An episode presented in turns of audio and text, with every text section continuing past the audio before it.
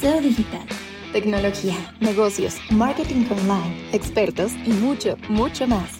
Un espacio pensado para ayudar a dueños, directores y gerentes de marca a tomar mejores decisiones. Conduce Luis Vadillo, Cristina Pineda y Andrés Costes. Patrocinado por MSK, expertos digitales. Hola a todos, bienvenidos a un nuevo episodio de SEO Digital. Esta semana exploraremos un principio poderoso que puede transformar tu forma de liderar e incluso la cultura dentro de tu organización, la simplicidad. En un mundo cada vez más complejo, los CEOs exitosos han aprendido que la simplicidad es clave para alcanzar resultados sorprendentes. Descubriremos cómo simplificar tus procesos, tus estrategias y hasta tu mentalidad puede abrirte las puertas hacia el crecimiento y la innovación.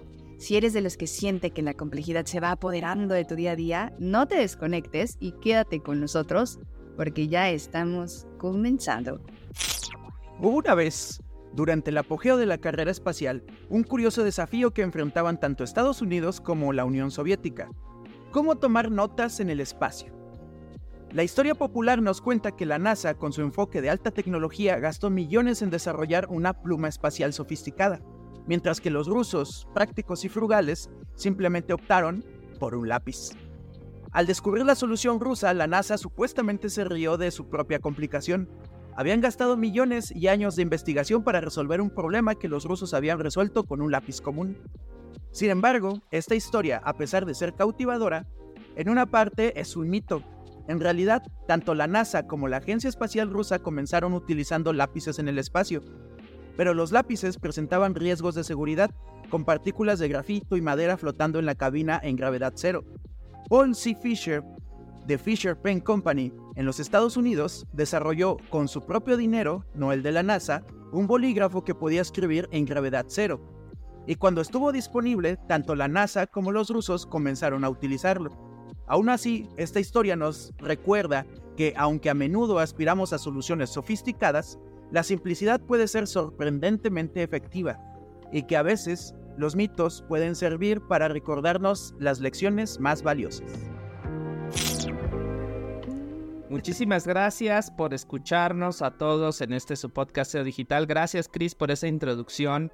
Y bueno, pues el día de hoy tenemos un tema interesante y se van a dar cuenta de ciertos patrones y ciertos ciclos que se repiten en general en el mundo y seguramente ustedes que están al frente de una empresa, de un negocio, saben perfectamente pues que de alguna manera hay ciclos en el mundo, eh, y no solamente en el mundo de los negocios, en general, en, el mundo en el que nos tocó vivir, de que se repiten. Y el día de hoy vamos a hablar acerca de qué estamos viviendo y por ahí desde un marco de análisis que viene a propósito de finales de la Guerra Fría, que viene de un tema de un entorno bélico y que decían por ahí el ejército estadounidense utilizaba un término que le llamaban buca, eh, seguramente algunos estarán familiarizados con este término que tiene que ver con un entorno buca, que por sus siglas en inglés hacen referencia a que es un entorno volátil, que es un, entorno con incertidumbre, con complejidad y con ambigüedad. VICA en español, con, con, con. Y bueno, tiene que ver con este tema que estamos enfrentando situaciones o cada vez un entorno que está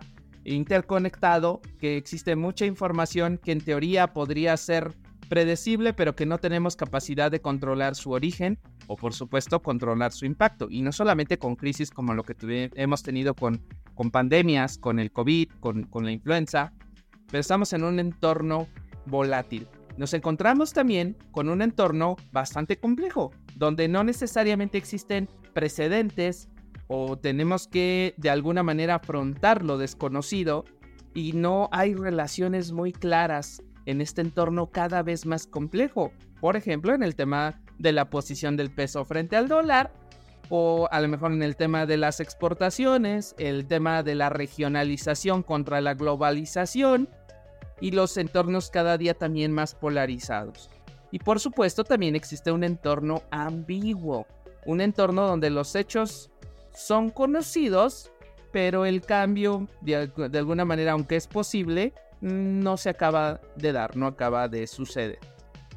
Y en estos momentos, pues es más que evidente que nos encontramos en un mundo muy complejo y para hacer análisis tenemos diferentes marcos de referencia, de pensamiento, tenemos que pensar que a nuestras organizaciones debería de importarles qué es lo que está sucediendo en un entorno macroeconómico, en un entorno político, económico, social, eh, qué está sucediendo con la salud, que muchas veces estaba fuera del alcance de todos estos análisis económicos financieros de la empresa y que ahora una pandemia nos hizo sacudir no a un país, no a unos cuantos millones, unas decenas de millones, nos hizo sacudir a toda la población sin importar que fuera el país más aislado del mundo, pues tuvo este tema complejo, este tema retador y de un entorno cada día más variable, menos fácil de predecir.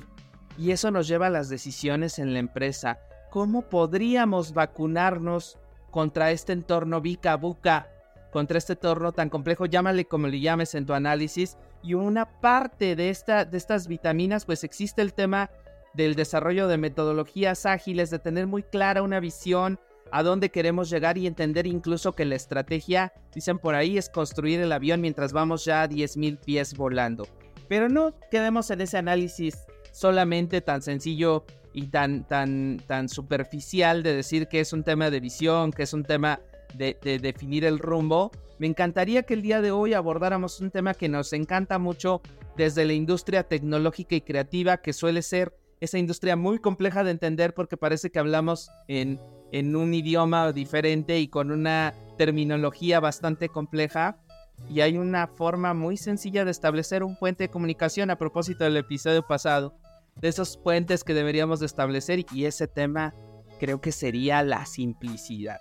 Así que qué mejor que traer el día de hoy a nuestra experta y nuestra embajadora oficial de la simplicidad al interior de la organización, nuestra querida Chris, nuestra directora de operaciones que está al frente de estos proyectos y de diferentes clientes y que siempre ha tenido el estandarte de la simplicidad para hacer las cosas más sencillas de entender, de digerir y de asumir y de desarrollar. Querida Cris, ¿cuál creerías que es la medicina a este entorno tan complejo y tan, tan retador que estamos experimentando en estos días? Oye, muchas gracias, Luis.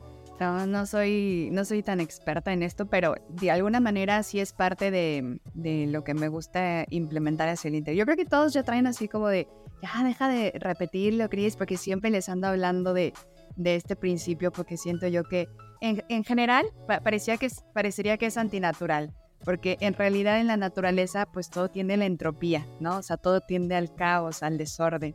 Entonces, a veces yo siento que es como que somos estos guerreros o que tendríamos que ser estos guerreros que vamos eh, un poco en contra de eso a través de esta, pues diría yo, esta filosofía de vida que tiene que ver con cómo hacer las cosas más simples.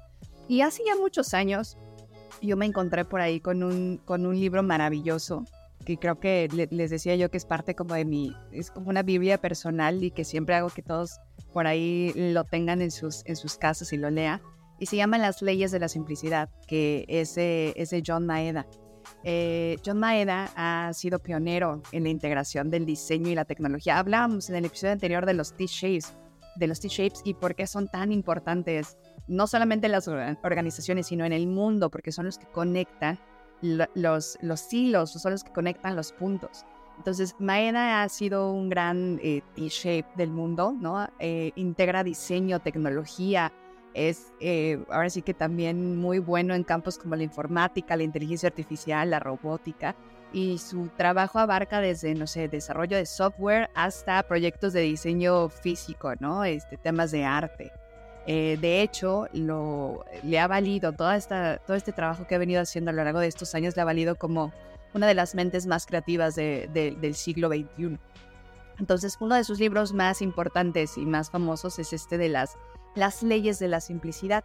Y eh, en razón de lo que decías, Luis, de este mundo buca, de este mundo volátil, de que todo el tiempo está cambiando y que es, es un mundo de incertidumbre, incluso creo que se ha acelerado mucho en los últimos años, ¿no? De pronto puede... Eh, nosotros trabajamos mucho en la parte de, de, de marketing y que muchas de las decisiones que tomamos están basadas en data y en el comportamiento de los usuarios. ¿no? Eh, a partir de todo esto que ha venido sucediendo, realmente se han tenido que hacer nuevos benchmarks, se han tenido que hacer nuevas investigaciones de, de comportamientos, de mercados, etcétera, porque todo ha cambiado. Y todo va muy rápido y, y, cómo se comporta. Antes era muy fácil como comparar qué pasó year over year, ¿no? El año contra el año pasado y, y las temporalidades se mantenían como muy constantes, muy consistentes. Y hoy en día, no, el año pasado fue bien distinto a este y bueno, vivimos en este proceso.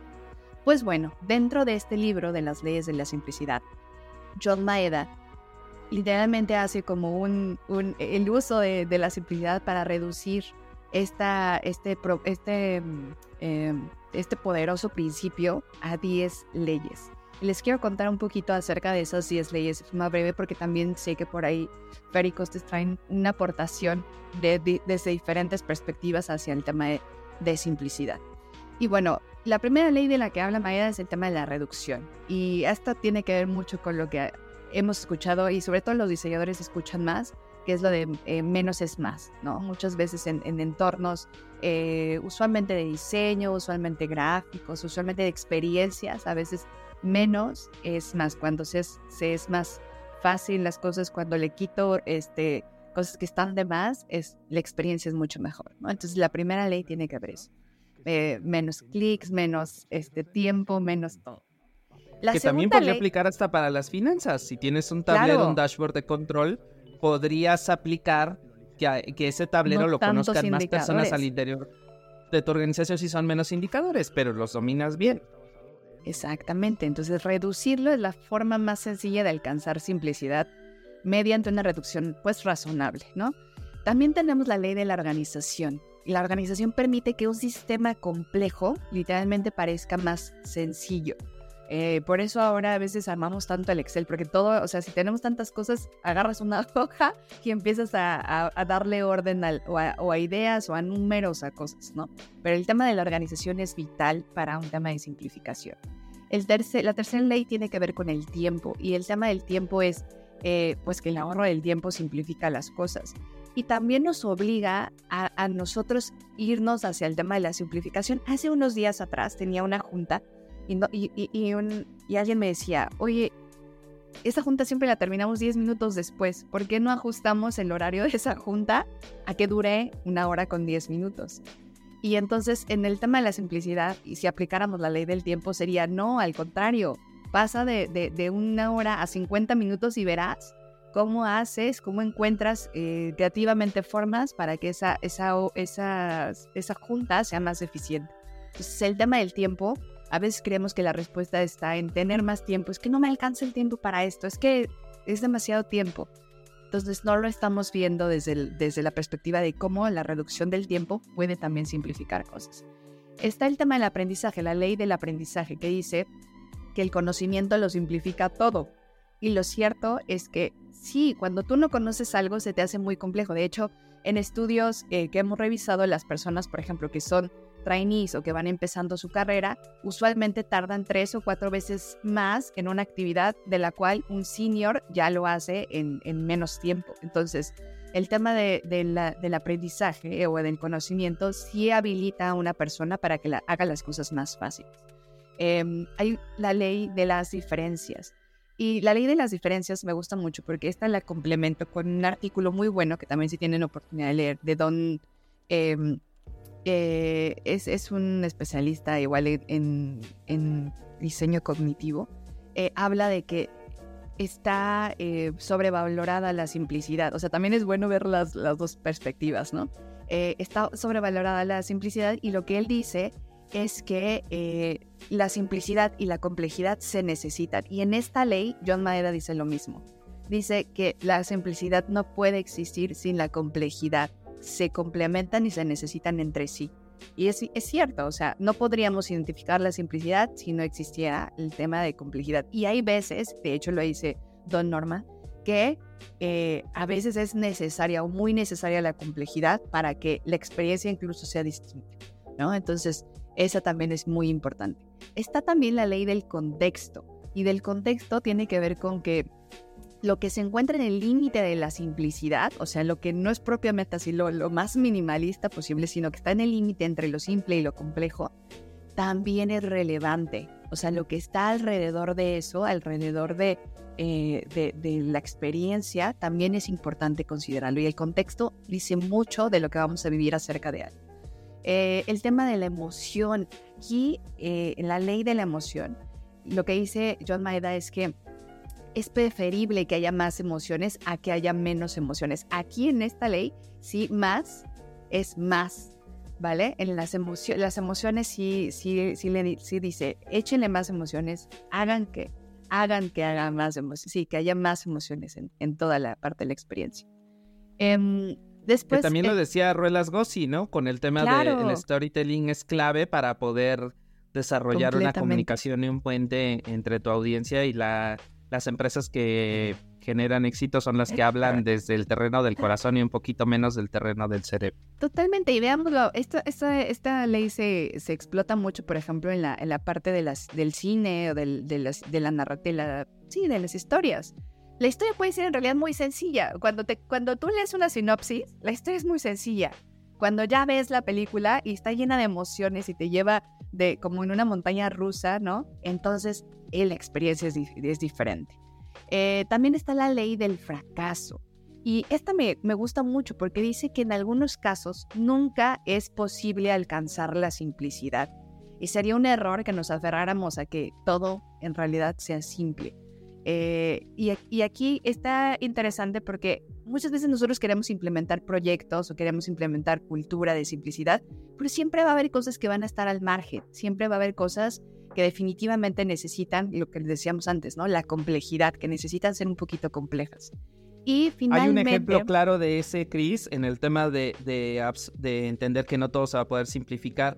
En el caso de Tesla, cuando desaparece prácticamente todos los botones al interior del auto y quedan con trackpads y queda con el, yo le digo el iPadzote, la pantalla esta enorme que tiene para controlar al interior del vehículo. Hay un botón que por la naturaleza propia del botón es complejo quitar y dejarlo, confiarlo en un espacio de display y es el botón de las intermitentes.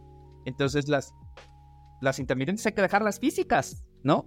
Y, y aquí es cuando se empiezan a interconectar todas estas partes y es un ejercicio muy, muy meta, digamos, cuando las propias leyes no son silos, ¿no? Entonces, eh, se trata de...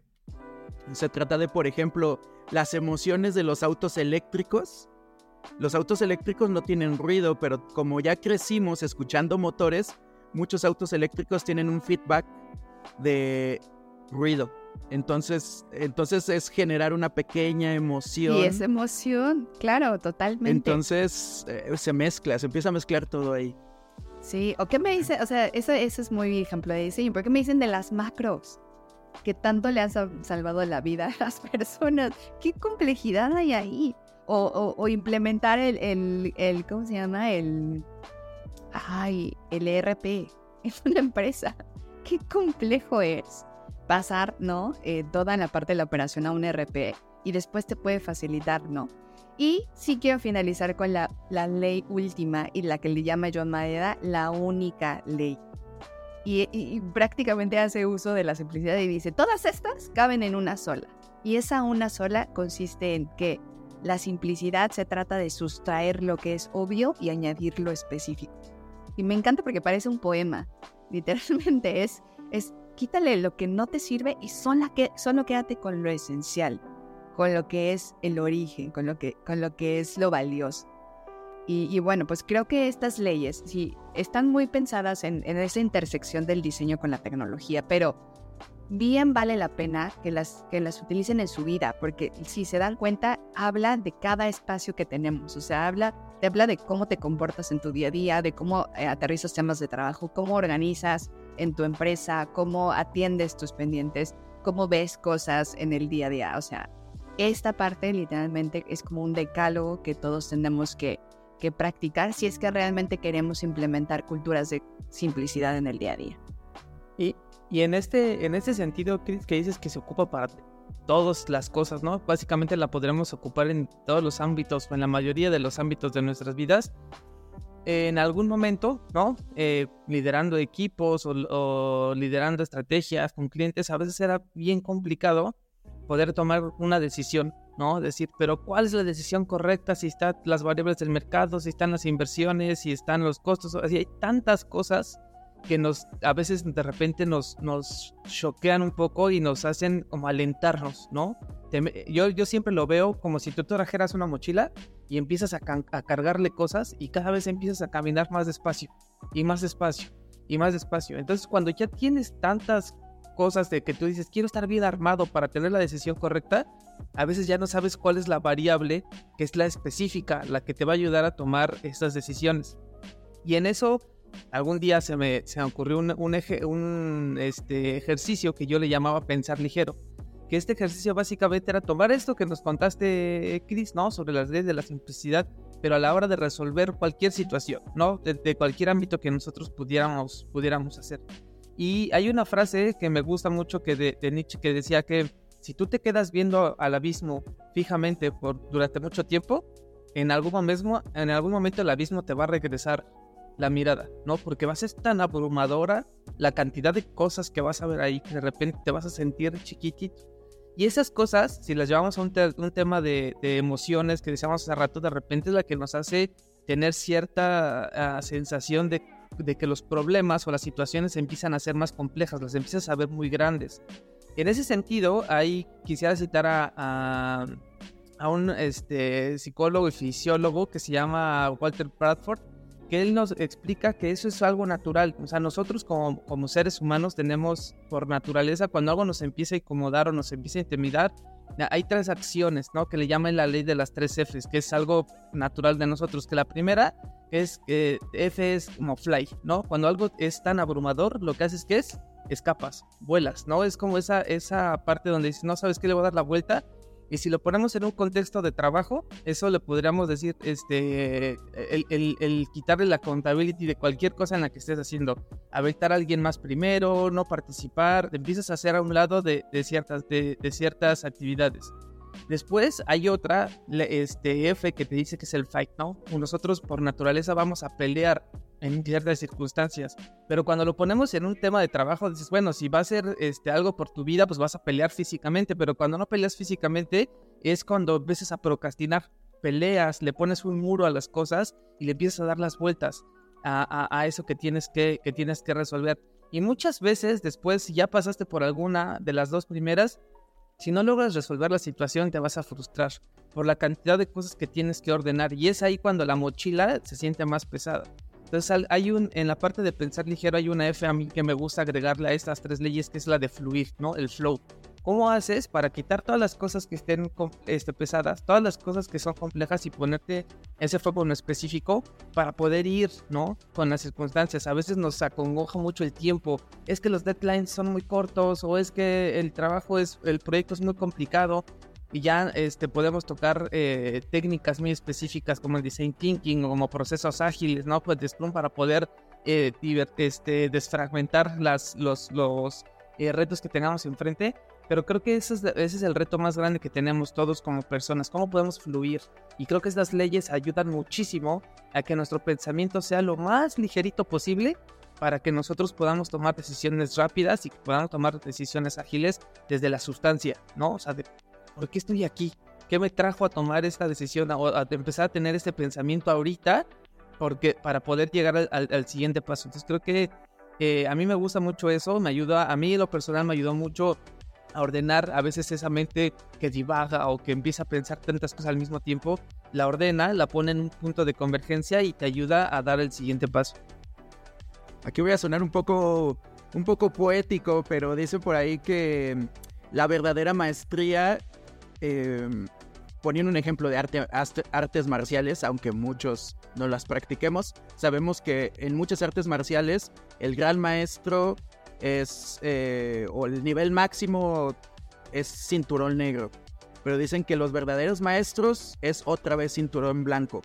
Dice, hay que aprender absolutamente todas las técnicas y después la simpleza de desaprender. Y que esa es la verdadera maestría donde empiezas a conectar todo y dices, ok, voy a, voy a ir más allá de, no, no estresarme por tengo que hacerlo así, tengo que hacerlo de esta forma. Entonces, en lugar de sumar complejidades, empiezas a ver en la trama, empiezas a ver estas líneas simples que empiezan a conectar todo.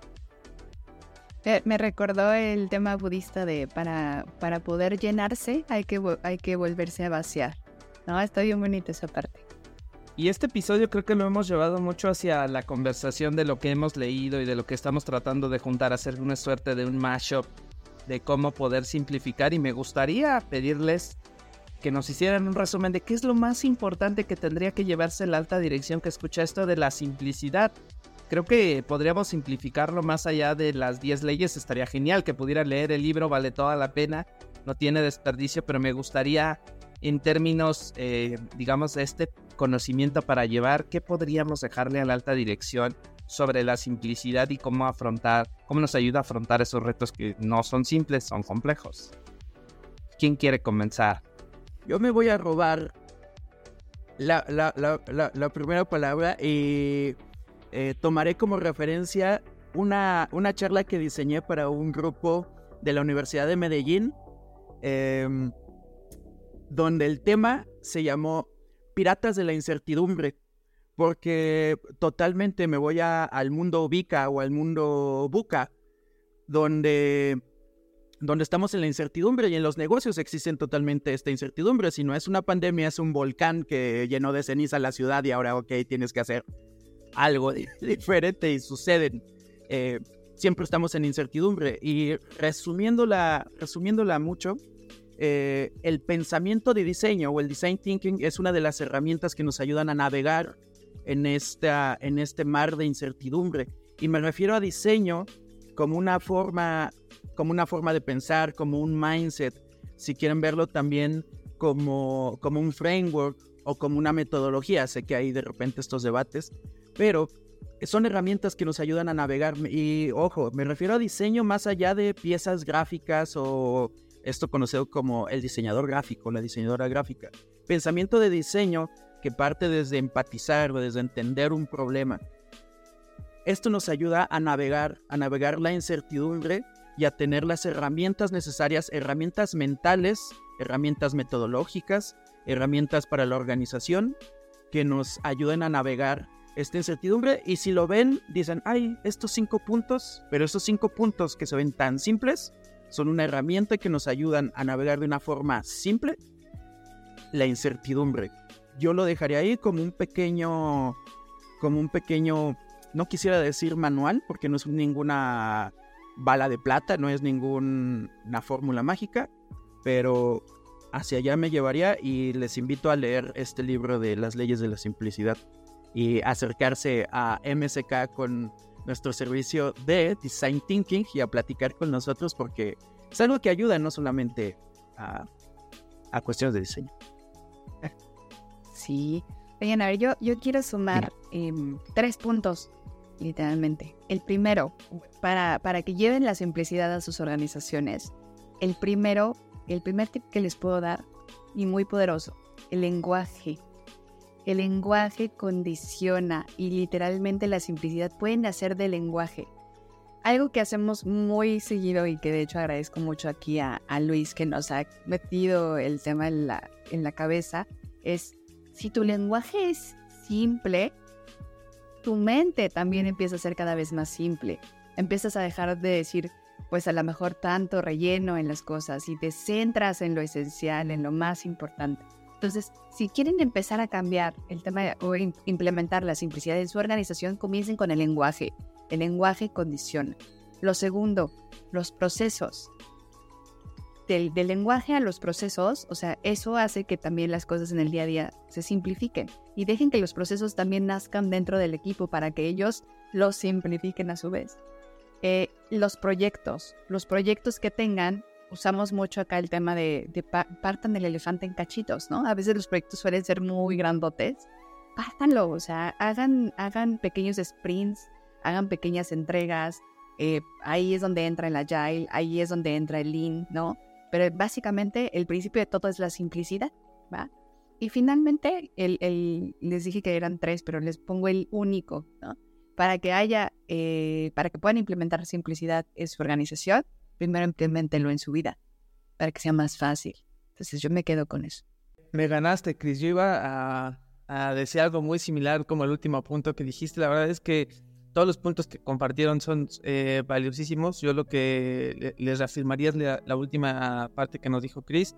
Creo que necesitamos empezar a trabajar nosotros en esa parte de la simplicidad, Eh, podemos hablar de alinear los procesos, este, quitarle las cosas que sean superfluas, buscar eh, generar valor en cada parte del proceso para dejar solo lo importante, pero eso no lo vamos a lograr identificar si nosotros no comenzamos a pensar de esa manera, ¿no? O no empezamos a, tener un panorama mucho más eh, liviano y mucho más flexible en ese sentido. Entonces, busquemos, ¿no? Cómo, cómo hacer que las cosas sean más sencillas, sean más, más enfocadas y sean mucho más puntuales. Yo lo que siempre trato de compartir es, si voy a, decir algo, si vamos a compartir alguna idea, es que genere valor para la mayor cantidad de personas y que eso sea como lo, fundamental, ¿no? En ese sentido.